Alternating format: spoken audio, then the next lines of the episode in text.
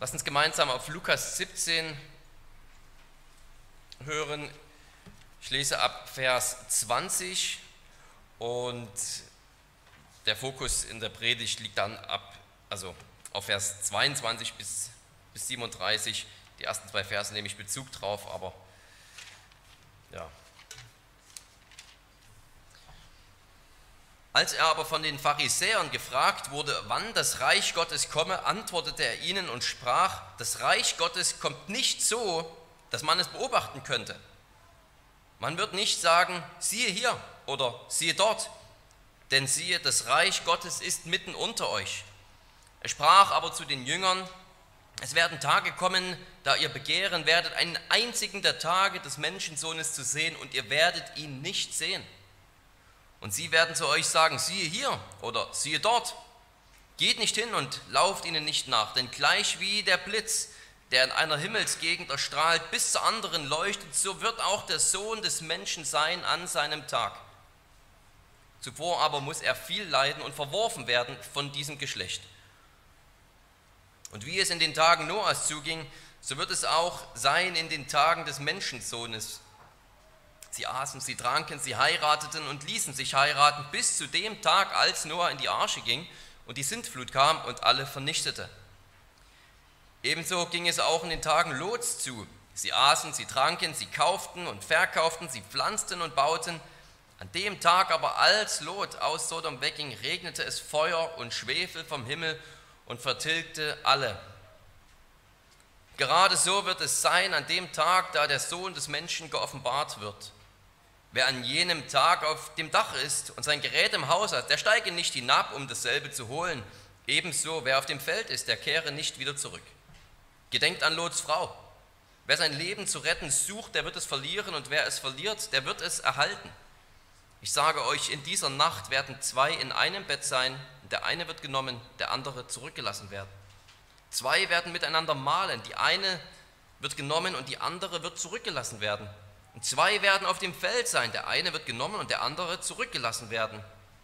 Und sie antworteten und sprachen zu ihm, wo, Herr? Und er sprach zu ihnen, wo der Leichnam ist, da sammeln sich die Geier. Wort des lebendigen Gottes. Ein bisschen fühlt man sich heute auch, als würde es Feuer vom Himmel regnen, aber dieser Text, das ist uns, denke ich, schon beim allerersten Lesen sofort klar, redet nicht von heißen Tagen, sondern vom Endgericht. Er redet vom Tag der Wiederkunft des Sohnes Gottes, vom zweiten Kommen Jesu Christi. Und wie wir es gerade auch in dem Lied vor der Predigt gesungen haben, geht es hier um das Weltgericht, für das er kommt. Er kommt zum Weltgerichte, zum Fluch dem, der ihm flucht. Und mit Gnade und süßem Lichte dem, der ihn liebt und sucht. Und hier liegt der Fokus in dieser Warnrede, dieser Warnbotschaft vor allem darauf, dass er zum Fluch kommt. Ich denke, alle Kinder, äh, die kennen die Botschaft, die Kinder, die kennen die Geschichte schon von, von Lot. Ihr kennt ja die Geschichte von Sodom und Gomorra. Und da wisst ihr genau, was passiert ist. Auf die, von der redet hier Jesus ja. Die Geschichte, da hat es Feuer geregnet und und Engel kamen extra in die Stadt, um den Lot und seine Frau zu retten. Und die haben dann gesagt, ihr müsst ganz schnell machen und ihr dürft euch vor allem nicht wieder umdrehen, wenn es dann Feuer vom Himmel regnet, damit ihr nicht sterbt. Und dann sind natürlich Lot und seine Frau und seine zwei Töchter ganz schnell aus der Stadt geeilt. Und was ist passiert? Was hat sich die Frau von dem Lot gedacht? Die hat sich gedacht, meine schönen Kleider und der schöne Garten und das schöne Haus, mein ganzer Schmuck, ist jetzt alles kaputt, ist alles weg. Das war ihr so wichtig, das war ihr viel wichtiger als gehorsam zu sein. Sie hatte viel ihr Haus und ihre, ihren ganzen Schmuck und alles viel lieber, als sie sozusagen den Herrn Jesus lieb hatte. Und ihr wisst, was dann passiert ist. Als sie sich umgedreht hat, wurde sie zu einer Salzsäule.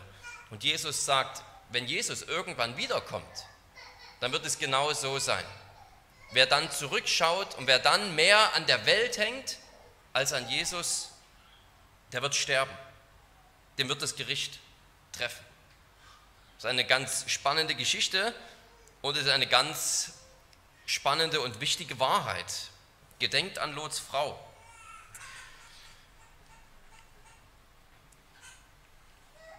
Jesus ist ja hier in einer Auseinandersetzung mit den Pharisäern. Zuerst in Vers 20 fragen sie ihn, wann das Reich Gottes kommt. Und Jesus sagt ihnen, dass es nicht auf eine Art kommt, dass es hier oder da sichtbar wäre, wie zum Beispiel jetzt ein, eine Nation, die ist sichtbar, die hat Landesgrenzen, da gibt es irgendwo ein Regierungsgebäude, gibt es irgendwo vielleicht einen Thron damals mit einem König und so weiter. Also das römische Reich, das war für alles sichtbar.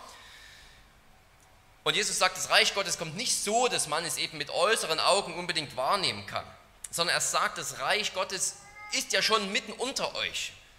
Auch in Bezug auf ihn selbst. Ja, er steht mitten unter ihnen, er, der das Reich Gottes gebracht hat, Jesus von Nazareth. Und er sagt, das Reich Gottes ist schon angebrochen, es ist schon da. Man kann nicht irgendwo mit dem Finger drauf zeigen, wie es die Pharisäer gern hätten.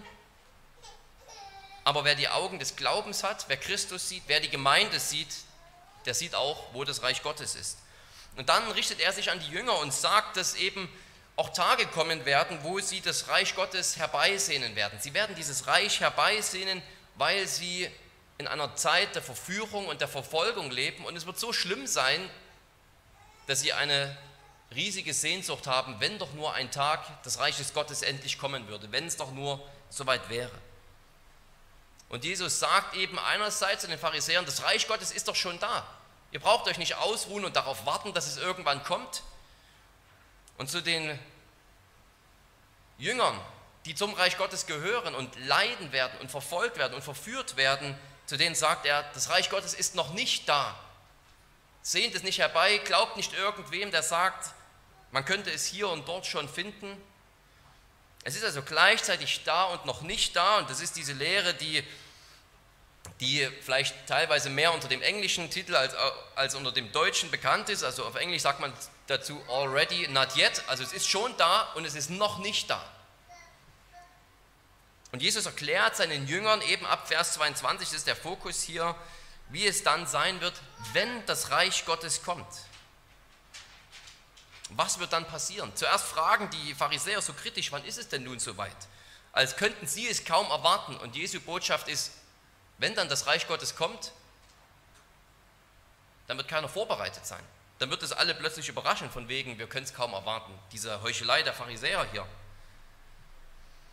Und der Punkt ist nicht, dass wir auf ein sichtbares Reich warten sollen. Das haben vielleicht die Pharisäer gedacht, ja, und dann spucken wir in die Hände und dann geht es so richtig los. Dann fangen wir wirklich an, mit Jesus zu leben. Dann fangen wir wirklich an, für Gott die Welt zu erobern, wenn das Reich Gottes kommt.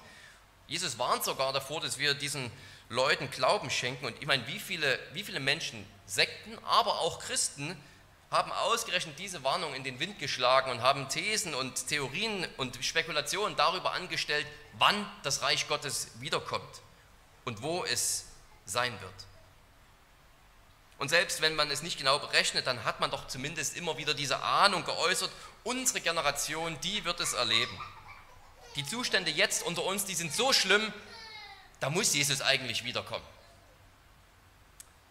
Ich denke, dass wir hoffen dürfen, dass Jesus bald wiederkommt. Ich denke, dass wir sogar dafür beten sollen, komme bald, Herr Jesus. Betet Johannes und wir beten regelmäßig, dein Reich komme. Das ist nichts anderes. Aber was darüber hinausgeht, ist nichts als selbstsichere Arroganz. Und so groß diese Sehnsucht ist, einen der Tage des Menschensohnes zu sehen, so sollen wir doch nicht glauben, dass es irgendwo im ganz Kleinen irgendwann mal erscheint, sondern wir müssen uns gedulden. Das ist diese Botschaft. Ihr müsst euch gedulden jetzt in dieser Zeit, die so schlimm ist, die voller Verführung ist, voller Verfolgung, voller Versuchungen für die Gemeinde. So schlimm, dass ihr das herbeisehnt und trotzdem haltet aus. Trotzdem bleibt geistlich dran. Werdet nicht wie Lots Frau. Werdet nicht wie Lots Frau, die einerseits sozusagen so alles hingeworfen hat und an der Welt hing. Und werdet auch nicht wie diese Spekulanten, die eben es kaum erwarten können, dass irgendwo sichtbar erscheint, vielleicht im ganz Kleinen, und sich an alles hängen, was irgendwie nach einer Besserung, was irgendwie nach Reich Gottes und nach Macht und Herrschaft aussieht. Es kommt wie ein Blitz. Der Punkt ist, dass wir wissen sollen, dass das Reich Gottes sichtbar und plötzlich kommt. Sodass wir heute geistlich auf der Hut sein sollen. Das Reich Gottes kommt sichtbar und plötzlich, dass wir heute geistlich schon auf der Hut sein sollen. Das sind im Grunde genommen diese zwei Punkte. Zuerst, dass es sichtbar und plötzlich kommt und dann diese geistliche Warnung, die Jesus damit ausspricht. Im zweiten Punkt. Also erst einmal kommt das Reich sichtbar und plötzlich. Das Bild vom Blitz, das passt ja perfekt, das leuchtet jedem ein, sozusagen, selbst Kindern. Und jeder versteht das. Ein Blitz, der ist in einer Sekunde noch nicht da und in der nächsten Sekunde ist er da und jeder sieht den Blitz. In der nächsten Sekunde ist der ganze Himmel von diesem Blitz erleuchtet. Jeder kann es sehen auf Kilometer weite Entfernung. Es über den ganzen Himmel erstrahlt sich dieser Blitz. Der Strahl erstrahlt ja vor allem wirklich innerhalb von ja, einer Millisekunde reicht gar nicht über den ganzen Himmel. Er ist auf einmal da. Die Lichtgeschwindigkeit, die Geschwindigkeit, mit der ein Blitz einschlägt sozusagen, ist so schnell, dass für uns mit dem Auge gar nicht wahrnehmbar ist, wie er sozusagen vom Himmel zur Erde wandert, beziehungsweise dann auch von der Erde zum Himmel, trifft sich an der Mitte. Aber wir können es mit dem Auge nicht einmal wahrnehmen, die Bewegung eines Blitzstrahls. Wir sehen einfach nur, dass es kurz hell aufleuchtet, wir sehen diesen weißen Streifen und es ist da. So plötzlich wird der Menschensohn da sein und du kannst es nicht verpassen. Selbst wenn du es wolltest, selbst wenn du dich verstecken willst, könntest du es nicht verpassen. Wenn das Reich kommt, dann ist es mit einem Schlag da. Und zuerst einmal sehen wir hier, dass wenn dieses Reich plötzlich kommt, wirklich das Ende kommt. Es gibt ja einige, die diese Textstelle und auch die Parallelstelle im Matthäusevangelium zum Beispiel so auslegen, dass es hier um eine Art Entrückung geht. Also der Dispensationalismus zum Beispiel, wem dieser Begriff etwas sagt. Und da legt man diese Stelle so aus, einer wird genommen, der andere bleibt. Da denkt man eben, Jesus entrückt hier die Gläubigen von der Erde hinweg und dann geht die Weltgeschichte weiter. Die Gemeinde ist sozusagen in den Himmel entrückt, sie wird genommen und die anderen bleiben und müssen jetzt dann durch Trübsalsjahre gehen und durch die Regierungszeit des Antichristen und durch das tausendjährige Reich etc. Ihr kennt das Programm. Aber damit liest man natürlich über den halben Text hinweg. Als Noah in die Arche genommen wurde, ging dann das Leben für die anderen irgendwie weiter? Nein, die sind alle ertrunken. Oder als Lot Sodom verlassen hat, bekamen dann die anderen in Sodom und Gomorra eine zweite Chance? Nein, es hat Feuer vom Himmel geregnet und die Städte vollkommen und restlos zerstört. Wenn der Herr wiederkommt und den einen nimmt und den anderen lässt, dann kommt damit das sichtbare und plötzliche Ende aller Dinge. Er kommt zum Weltgericht. Dann gibt es keine Zeit mehr für Vorbereitung. Die dispensationalistische Auslegung, die kommt vielleicht auch daher, dass man hier Jesu Bilder im übertriebenen Sinne wörtlich versteht. Sie denken, Jesus redet ja irgendwie von einer Flucht vom Dach und warum sollte man überhaupt von einer Flucht vom Dach reden und sozusagen die Möglichkeit oder die Unmöglichkeit in Erwägung ziehen, wenn sowieso dann mit einem Schlag alles vorbei ist. Das zeigt doch irgendwie, da geht es für irgendwen weiter. Aber ich denke, da verpassen Sie einfach sozusagen den ganzen Kontext und lesen, legen hier dieses Bild wörtlich aus. Ich meine, warum redet er von einer Flucht vom Dach oder vom Feld? Weil er eben im Kontext von der Geschichte von Sodom und Gomorra hier redet und Lots Frau als Beispiel anbringt.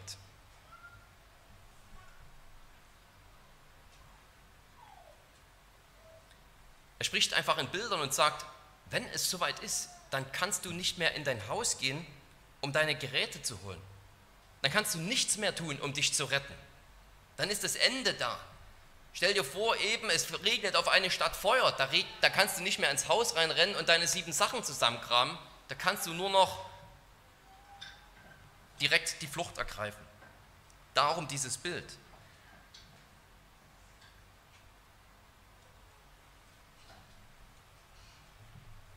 Jesus will sagen, wenn das Gericht kommt, wenn es plötzlich kommt, wenn der Herr zum Weltgericht kommt, dann gibt es nichts mehr zu tun.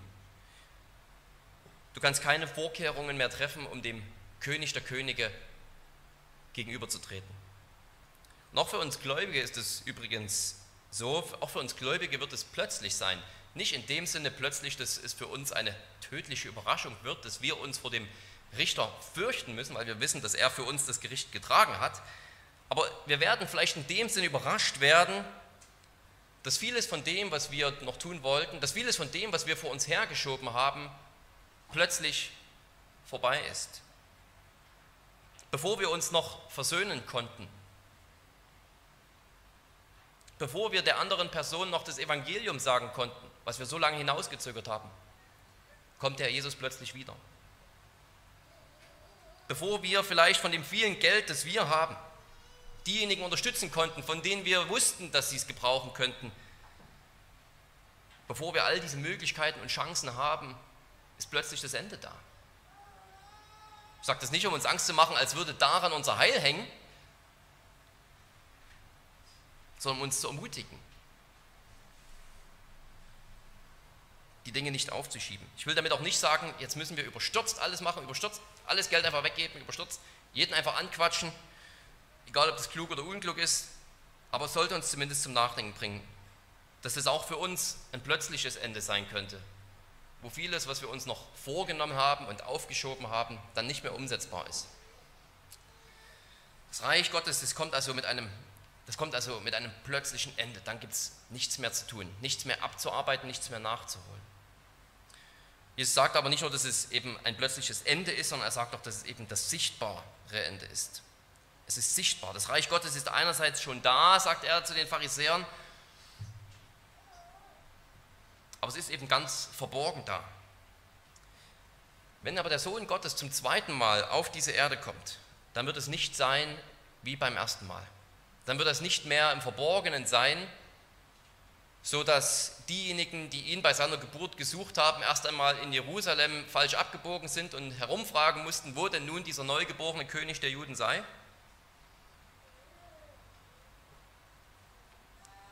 Dann wird es jeder sehen. Dann wird es jedem sofort offenkundig sein. Das Reich Gottes, das wird sich allen aufdrängen. Jetzt drängt sich ja gefühlt manchmal gar nichts auf in dieser Welt, in unserer Gesellschaft. Wir, wir Menschen, wir leben, oder die Menschen auch in unserer Gesellschaft, die leben, wie sie wollen. Es gibt kein Gefühl irgendeiner Dringlichkeit, außer der Dringlichkeit, dass ich jetzt bitte mein schönstes Leben sofort leben muss dass ich jetzt bitte alles rauszuholen habe, koste es, was es wolle, sei es unmoralisch, wie es wolle. Das ist die einzige Dringlichkeit, die die Menschen äh, gefühlt verspüren. Da muss schon eine Katastrophe passieren, dass der Otto Normalbürger mal aufwacht. Und die Katastrophe, die muss am besten vor der eigenen Haustür und in der eigenen Familie passieren. Denn die Katastrophen woanders, die kennen wir alle, die haben wir im Fernseher schon zigmal gesehen. In den Nachrichten, das lässt uns sogar schon kalt. Da muss es schon wirklich uns treffen. Aber wenn Christus wiederkommt, dann kann sich dem keiner entziehen, dann kann keiner mehr sozusagen dieser Dringlichkeit entkommen. Für jeden, der ihn liebt, wird es ein absoluter Freudentag, für, für den er alles vorbei ist. Er wird alles wegschmeißen und zu Christus hinrennen, weil endlich der ersehnte Freund, der ersehnte Bruder, der ersehnte Herr da ist und alles ins Lot bringt. Und für andere wird es ein Gericht sein. Jetzt, sagt Jesus, wächst Weizen und Unkraut in dieser Welt zusammen auf. Man kann den Unterschied manchmal noch gar nicht richtig sehen.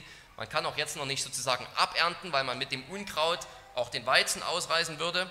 So dieses Gleichnis. Aber es kommt der Tag, da wird die Spreu vom Weizen getrennt, das Unkraut von der guten Ernte. Und die Leute in Sodom, denen ging es genauso. Die konnten lange fragen, wie die Leute heute lange fragen können. Wo ist denn das Reich Gottes? Wo ist denn das Reich Gottes? Wo bleibt er denn? Der gerechte Lot, der musste lange unter den Leuten in Sodom leiden, unter ihrer Gottlosigkeit. Und er sehnt auch diesen Tag vielleicht herbei. Und beide leben so und können sozusagen, müssen warten. Der Tag des Gerichts ist noch nicht da. Die einen, die können eben hochmütig fragen, sagen, wo ist denn euer Gott? Und die anderen, der Gerechte, der leidet und fragt, wo ist denn mein Gott? Aber es gibt eben diesen einen Tag. Es kam dieser eine Tag, an dem es Feuer vom Himmel geregnet hat. Und dann fragt keiner mehr, wo ist denn der Gott? Gibt es wirklich so etwas wie ein Gericht? Gibt es so etwas wie Gerechtigkeit in dieser Welt? Es gibt einen Tag, an dem Engel persönlich Lot und seine Familie aus der Stadt geführt haben und andere, die ihn abgelehnt haben, darin gestorben sind. Und bei Noah war es nicht anders. Die konnten lange fragen, wo bleibt denn Gott? Die konnten lange ihrer Herzenshärte und Bosheit nachgehen, wie, wie in 1. Mose 6 von Gott konstatiert wird. Aber eines Tages ist Noah in die Arche gegangen und Gott hat die Tür zugemacht und es fing an mit Regnen. Und auch das Bild von den Aasgeiern drückt diese Wahrheit wahrscheinlich aus, wie dieses Bild genau zu deuten ist. Da gehen die Ausleger ein bisschen auseinander. Manchmal ist die Bibel wirklich kompliziert. Jesus sagt, das Reich Gottes kommt eben so, dass es jeder sehen kann wie ein Blitz und die Jünger fragen, wo? Ähm, wahrscheinlich meinen sie, wo ist dieses Gericht? Wo wird es so sein? Einer wird genommen und der andere wird bleiben. Wo genau wird dieses Gericht dann stattfinden? Oder wohin vielleicht auch werden sozusagen die, die bleiben, kommen als die Gerichteten? Und Jesus sagt ihnen jedenfalls, wenn das Gericht kommt, werden es alle sehen, so wie man Geier über den Toten kreisen sieht oder sich an die Toten herannahen sieht. Das ist ein brutales Bild. Das ist ein brutales Bild. Es geht nicht nur um die Sichtbarkeit, das Bild hat er ja schon, dafür hat er ja schon den, das Bild des Blitzes benutzt, sondern es ist diese Sichtbarkeit verbunden mit diesem schrecklichen Bild, dass hier ein, ein Leichenfeld scheinbar zurückgelassen wird, wo die Geier sich gütlich tun können. Und jeder wird es sehen. Das Gericht kommt, das Gericht kommt dorthin, wo es gebraucht wird. Keiner wird entkommen. Es wird für alle ganz offenbar werden. Wer sind die Gerichteten? Wer sind die, die gerettet sind? Das ist ein Weckruf, ein Weckruf an uns alle.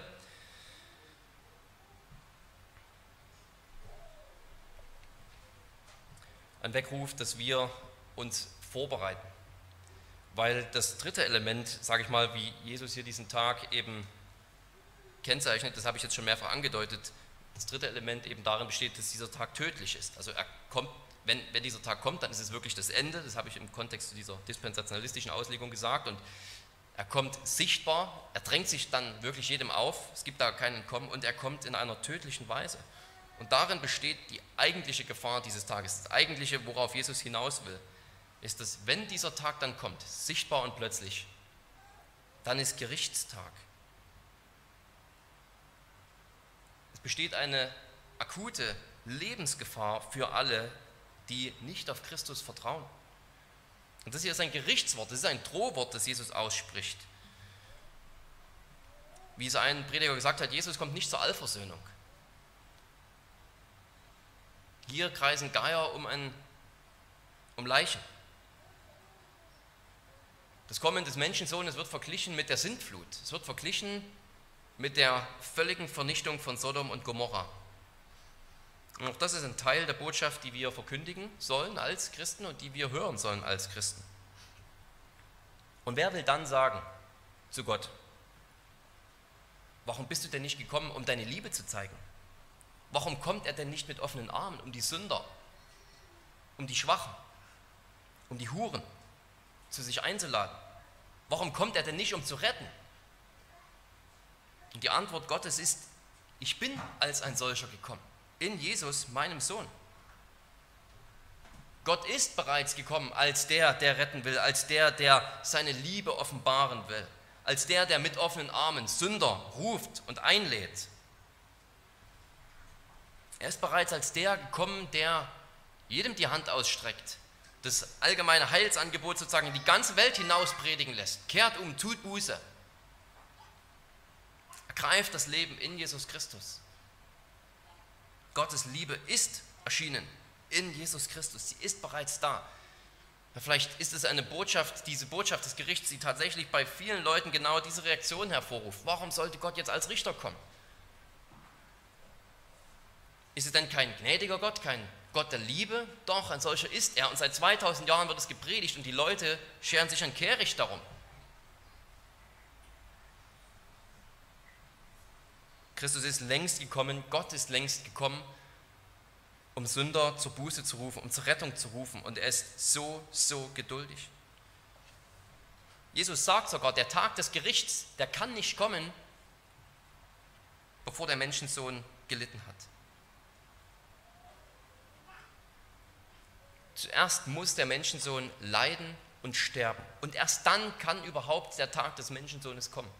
Zuerst einmal muss Christus verworfen werden von diesem Geschlecht, sagt er, von dieser Generation. Und erst dann ist das Ende da. Zuerst einmal der Tod des Menschensohnes, zuerst einmal sein Tod am Kreuz, zuerst einmal seine Erlösung, die nun seit 2000 Jahren von der Kirche verkündet wird. Und seine Gnade ist jeden Morgen neu. Willst du einen gnädigen Gott? Er ist heute ein gnädiger Gott. Heute ruft er gnädig zu dir. Rufe ihn an. Er wird dich retten. Und für euch, die ihr heute hier sitzt und euch in Christus geborgen wisst, wird Gottes Gnade dadurch hoffentlich noch einmal umso schöner. Sich noch einmal vor Augen zu führen, mit welcher Radikalität, mit welcher brutalen Radikalität dieses Ende für diejenigen kommt, die Christus verworfen haben, das öffnet uns hoffentlich die Augen dafür, was für ein unglaubliches, wirklich unglaubliches Privileg es ist, Christus zu haben, zu wissen, dass ich Christus habe oder besser gesagt, dass Christus dich hat. Was für eine Freude, was für, eine, was für ein Freudentag, nicht nur dann, wenn es soweit ist, sondern heute, jetzt zu wissen, ich brauche diesen Tag nicht fürchten. Ich brauche diesen Tag des Gerichts mit all dieser Brutalität, mit der Jesus diesen Tag ja ankündigt, nicht fürchten. Ich brauche keine Angst davor haben. Kann mir nichts tun. Ich bin sozusagen in, in Christus, in dieser Arche schon längst von dieser Flut gerettet. Er hat bereits die Feuertaufe schon längst auf sich genommen für mich. Was für ein absolutes Privileg, über einen solchen Tag nachdenken zu können und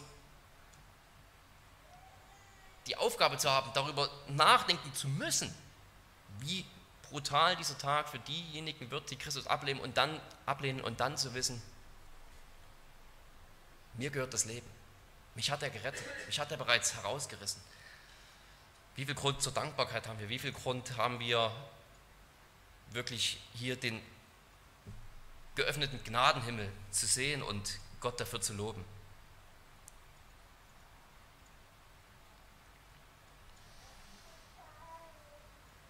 Für uns wird es ein Tag der Freude, dieser Tag, der hier in so erschreckender Weise geschildert wird. Eine unglaubliche Umkehrung, eine ja, wirklich unglaublich gute Botschaft. Diese Botschaft, die wird seit 2000 Jahren verkündigt, überall in der Welt. Und Jesus sagt eben für alle, die diese Rettung nicht haben oder für alle, die sich vielleicht etwas darauf einbilden, sie zu haben, aber sie nicht haben, hier auch noch den Ausweg aus diesem Gericht. Er verkündigt ihnen diesen Ausweg aus dem Gericht und er gibt ihnen diese Warnung mit. Und das wollen wir uns eben als zweites ansehen. Gedenkt an Lots Frau. Diese dunkle Botschaft, diese Botschaft des Gerichts, das ist eine reale Botschaft über einen gerechten Gott, über einen Gott, der nicht erbarmungslos ist, denn er ruft bereits voller Erbarmen die Menschen.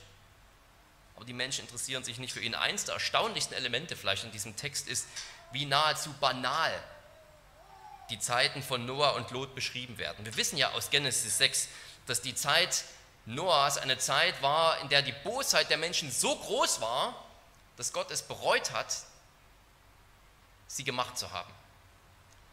Und wir wissen, dass die Bosheit in den Städten Sodom und Gomorra und die noch da herum lagen, die anderen Städte, so groß war, dass es sozusagen, dass die Ungerechtigkeit zu Gott geschrien hat, dass er selbst kam, um sich anzusehen, ob es wirklich so schlimm ist, wie es da eben heißt, musste sich das ansehen, ob es wirklich so schlimm ist mit der Ungerechtigkeit, mit dem Zustand dieser Stadt, um sie dann zu vernichten. Also wir wissen aus Genesis, dass die Gottlosigkeit in diesen Zeiten und in diesen Städten, in Gegenden riesig war. Aber was sagt Jesus hier? Er sagt, wie war es in den Tagen Noahs? Sie aßen, sie tranken, sie heirateten, ließen sich heiraten, sie bauten, sie pflanzten. Aus Gottes Perspektive wissen wir sozusagen, dass dort extrem viel Sünde war, Mord, Unzucht. Aber Jesus betont hier und sagt, hey, diese Leute, die sind ihrem Alltag nachgegangen, wie es jeder von uns tut. Er macht diesen Text ja so passend, dass eben wirklich jeder sich darin sehen kann und unsere Gesellschaft vielleicht mehr als viele Generationen vor uns, wo doch noch so ein Gefühl für Dringlichkeit zumindest ein bisschen da war. Das ist es doch, was alle Leute einfach zu machen scheinen. gar nicht so viel Böses, eben einfach nur ihr Leben leben. Essen, trinken, pflanzen, bauen, arbeiten, Urlaub machen. Wer interessiert sich da überhaupt noch für Gottes Wort? Sei es die gute Nachricht von Jesu Toten Auferstehen für uns oder sei es die Botschaft des Gerichtes. Beides lässt die Leute scheinbar völlig kalt. Das ist ja manchmal unser Kampf beim Evangelisieren. Wir sagen den Leuten etwas von lebenswichtiger, von lebenverändernder Tragweite und wir haben das Gefühl, es geht hier rein und hier wieder raus. Und sie essen und trinken und sie klotzen Filme und sie arbeiten und sie machen Urlaub und sie treffen sich mit Freunden und keinen interessiert es. So wie es scheinbar damals keinen interessiert hat, dass irgend so ein Verrückter mitten auf dem Land anfängt, ein Riesenschiff zu bauen. Und doch wird irgendwann, sagt Jesus, dieser Unterschied gemacht. Der eine genommen, der andere gelassen. Und Jesus bestätigt sogar noch einmal, dass in dieser Zwischenzeit tatsächlich beide Gruppen die gleichen Dinge tun, teilweise, und dass diese Dinge, von denen er hier gesprochen hat, nicht unbedingt, also dass er die nicht im sündhaften Sinne meint, essen, trinken, heiraten, bauen. Er sagt ja, zwei werden malen. Also zwei gehen eben dieser Arbeit nach und der eine wird genommen, der andere nicht. Bei einer der gleichen Tätigkeit macht Gott dann auf einmal doch einen Unterschied. Zwei sind auf dem Feld und sind Feldarbeiter und der eine wird genommen, der andere nicht. Da kann es nicht am Arbeiten, nicht am Essen, Trinken, Heiraten an sich liegen, warum ein Unterschied gemacht wird. Woran liegt es dann? Warum macht Gott diesen Unterschied? Es liegt eben daran, ob man bei all dem, was man dort gemacht hat, Essen, Trinken, Heiraten, Bauen, Pflanzen, Arbeiten, ob man dabei nach Gott fragt und Gott zuerst angehört und ihn liebt, oder ob man diese Dinge tut als einer, der sich für Gott nicht die Bohne interessiert. Zwei Menschen können die gleichen Dinge tun und am Ende macht Gott einen Unterschied. Denn der eine tat alles als einer, der nach Gott gefragt hat, der ihm vertraut hat, der für ihn gelebt hat. Und der andere, der macht all das, weil er eben einfach so vor sich hin lebt. Und darum spricht Jesus diese Warnung aus. Gedenkt an Lots Frau. Das ist eine richtige und wichtige Warnung. Guckt euch das Beispiel an von dieser Frau. Erinnert euch an sie und lernt daraus und macht nicht diesen gleichen Fehler. In 1. Johannes 2, Vers 15 heißt es, und das könnte man darauf beziehen, habt nicht lieb die Welt, noch was in der Welt ist. Die Fleischeslust, der Augenlust und der Hochmut des Lebens. Denn die Welt vergeht. Und Lots Frau, die hatte die Welt lieb, die hatte ihr Haus lieb, ihren Schmuck, ihre Kleider. Die wollte dort die Sicherheit haben, die war zumindest neugierig, aber ich glaube, es war mehr als Neugier. Die konnte es nicht ertragen. Und die hat gegen das explizite Gebot der Engel, sich nicht umzudrehen, sich doch umgedreht. Ihr Herz hing eben doch noch daran. Der Unterschied zwischen diesen beiden Gruppen ist, dass eben eine davon an Gott hängt und sie sind bereit, alles aufzugeben. Wie der Lot alles aufgegeben hat. Er hat sein ganzes Leben hinter sich gelassen, und nur mit seinen Kleidern am Leib geflohen. Aber für seine Frau war das zu viel. Oder man sollte vielleicht sagen, zu wenig. Das, was ihr Leben ausmacht, war eben in Sodom. Während das, was unser Leben ausmacht, Christus ist.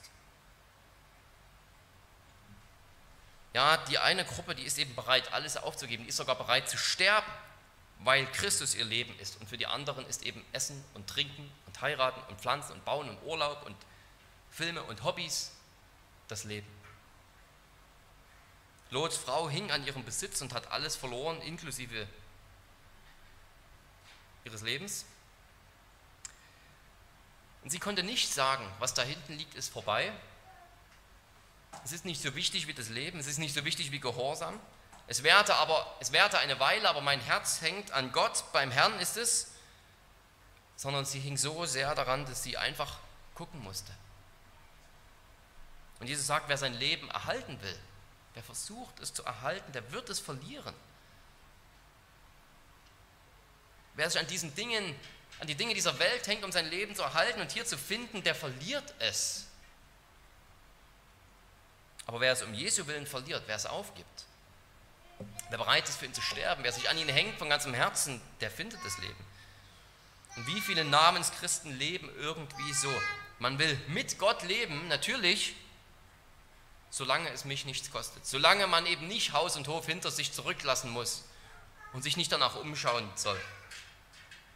Aber Jesus fordert, dass man bereit sein soll, für Gott das eigene Leben zu verlieren. Und nicht nur die Welt lebt so vor sich hin, sondern eben auch genug Christen. Wie gesagt, in Vers 20 und 21 beantwortet Jesus die Frage der Pharisäer. Sie wollen wissen, wann ist es denn mit dem Reich Gottes soweit? Und Jesus antwortet auf ihre Frage. Aber in Vers 22, vielleicht ist es aufgefallen, wendet er sich plötzlich an die Jünger und redet zu den Jüngern. Und diese Warnung, die er hier ausspricht, die sagt er nicht, oder zumindest nicht nur den Pharisäern, sondern die sagt er gerade denen,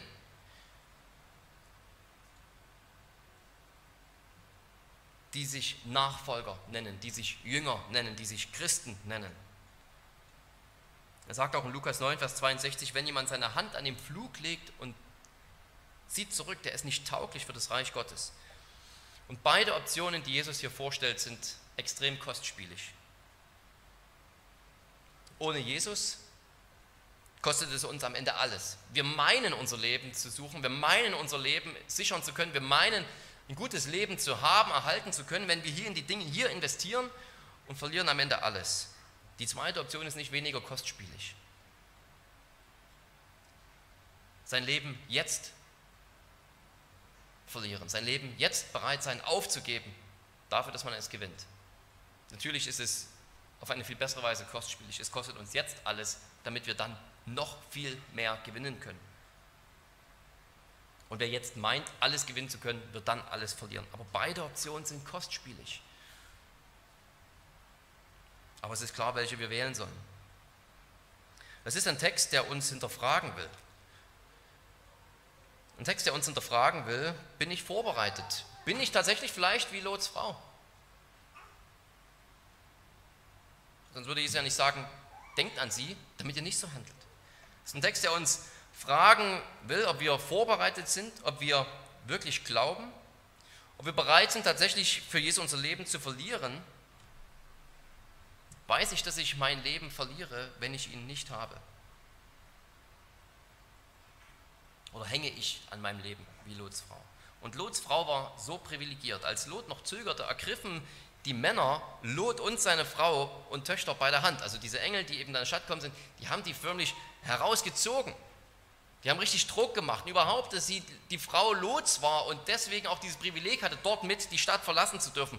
Was für, ein, was für große geistliche Privilegien, sage ich mal. Sie sollte verschont werden. Und sie wurde auch nicht nur irgendwie ignoriert, sondern gedrängt von den Engeln. Das ist eine Frage von, von Privilegien, die wir auch auf die geistlichen Privilegien, die wir haben, beziehen können. Die Privilegien der Gemeinde, die Privilegien der Predigt, die Privilegien der Taufe, des Herrnmahls, Denken wir an Hebräer 6, ja, diese, die himmlischen Gaben, die himmlischen Segnungen geschmeckt zu haben. Aber dann trotz dieser Segnungen für sich selbst zu leben. Das ist sozusagen dieses negative Beispiel von Lot, vor dem Jesus uns hier warnen will. Jesus fordert uns auf zu einer radikalen Selbstverleugnung. Die fängt damit an, dass man seine Sünden anerkennt. Dass man sich tatsächlich demütigt und sagt, Gott sei mir Sünder gnädig. Dass man seine Sünden bereut, dass man Buße tut, dass man Hilfe sucht bei Gott, weil man weiß, man kann sich selbst nicht helfen und es ist auch nicht egal, was ich getan habe. Da fängt die Selbstverleugnung an und sie beinhaltet dann natürlich auch die Bereitschaft, für Jesus alles zu lassen. Und dann folgen wir ihm wirklich nach, weil er dasselbe getan hat. Er hat sich selbst verleugnet bis zum Tod, bis zum Tod am Kreuz, wo er gestorben ist. Aber er hat das Leben erhalten, er hat es gewonnen für uns, so dass wir, wenn wir diesem Weg nachfolgen, im Glauben diesen Weg mit ihm gehen, genauso sein Los teilen. Jetzt womöglich Verfolgung, Anstrengung, Kampf, geistlicher Kampf gegen die Sünde, aber dann das Leben.